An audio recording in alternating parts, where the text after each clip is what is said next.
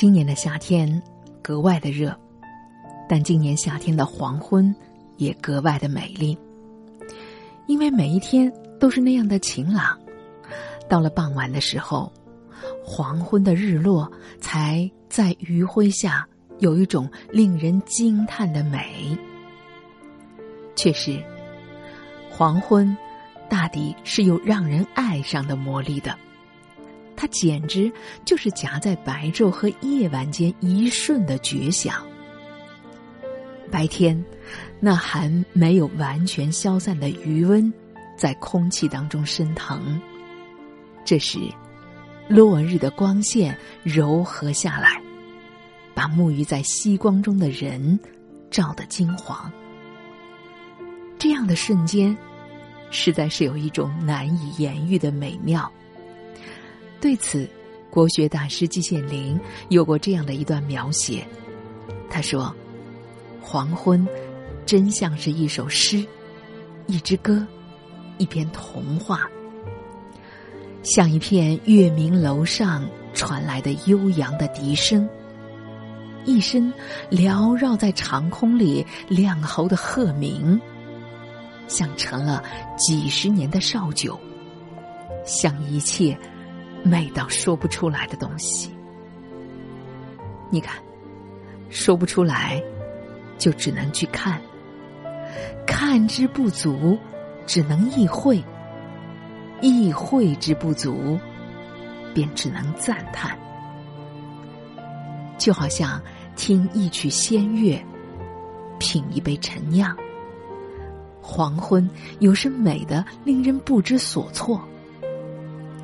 唯一的遗憾，大概就是流逝的太快，仿佛只是眨眼一瞬，夕阳就消失了一寸。所以，季羡林也把黄昏比作一个春宵的清梦，只一掠，便走了。在一首叫做《夕阳之歌》的诗里，诗人流年这样写道。等蜻蜓选定落脚的稻叶，等花头巾的女人取下孩子背上的书包，等牛羊全部过了木桥，夕阳才沉了下去。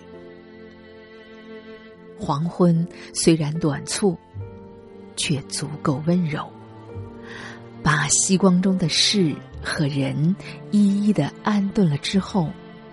它才无声的落下，恬静之中，那些白昼的失魂落魄，好像也同时被轻轻的退下。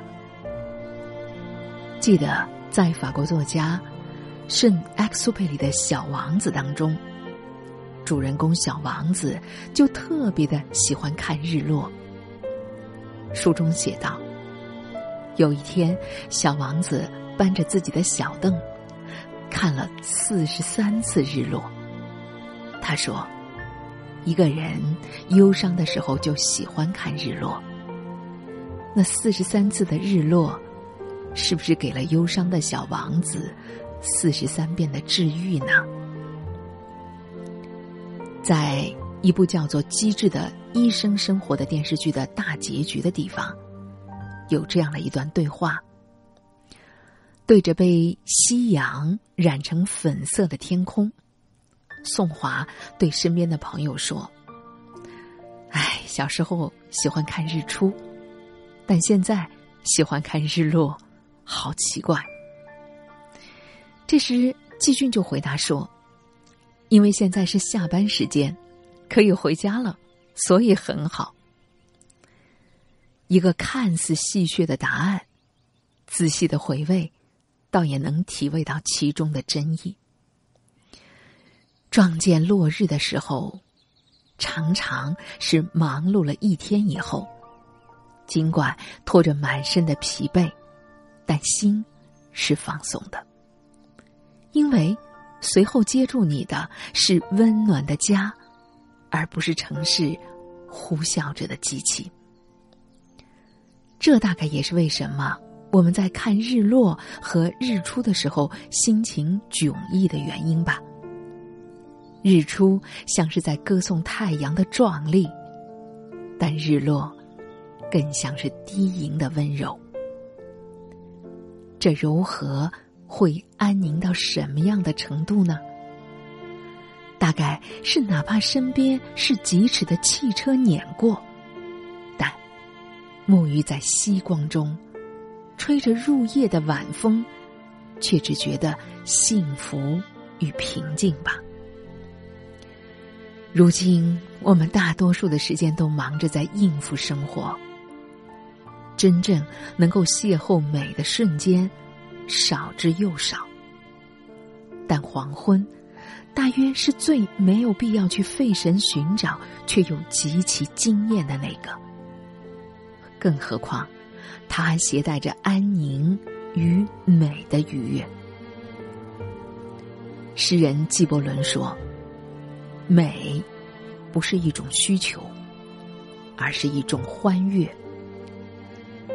美丽的事物的确并不是生活的刚需，但我们的精神。”无疑需要一些浪漫和美，来平衡日常的繁庸。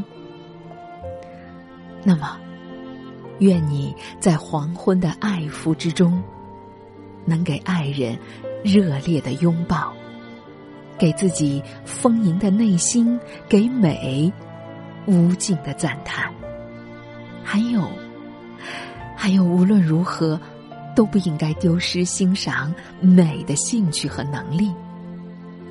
那，祝你每晚抬头都能看见绚丽的黄昏，被美包裹，被美愉悦。最后，我们一起来欣赏诗人陈东东的这首诗《黄昏》吧。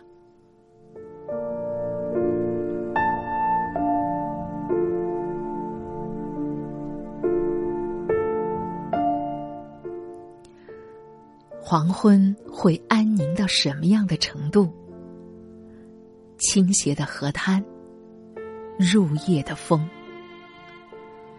几块你可以坐卧的石头，和一只羽翼丰盛的鸟，你的茅舍就这样搭起，一面窗对着山，一面窗能看见。初月上升，门前是近于荒芜的牧场。站在困乏里睡觉的马，看上去像是几棵秋天的树。你想起那时候，你在城里，另一个黄昏，疾驰的汽车。碾过你的身旁。